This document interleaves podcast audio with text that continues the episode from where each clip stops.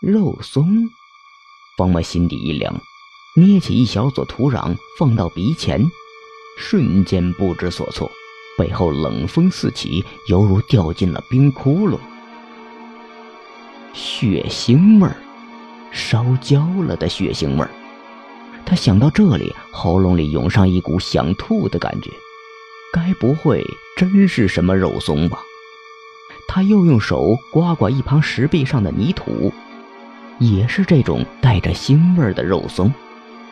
等等，这不是石壁。方木目光一聚，适才刮过的地方竟然闪着淡淡的荧光。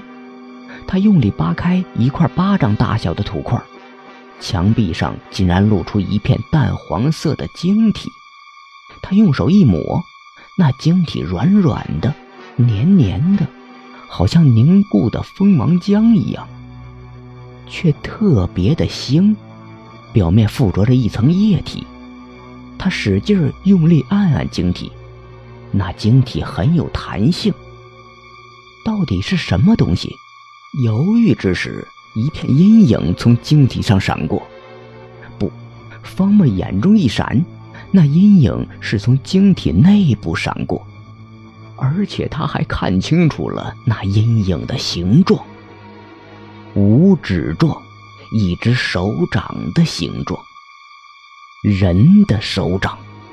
没错，晶体内部刚刚有一个人游过。他不知道用“游”这个字对不对，手里的书上写的是“闪”。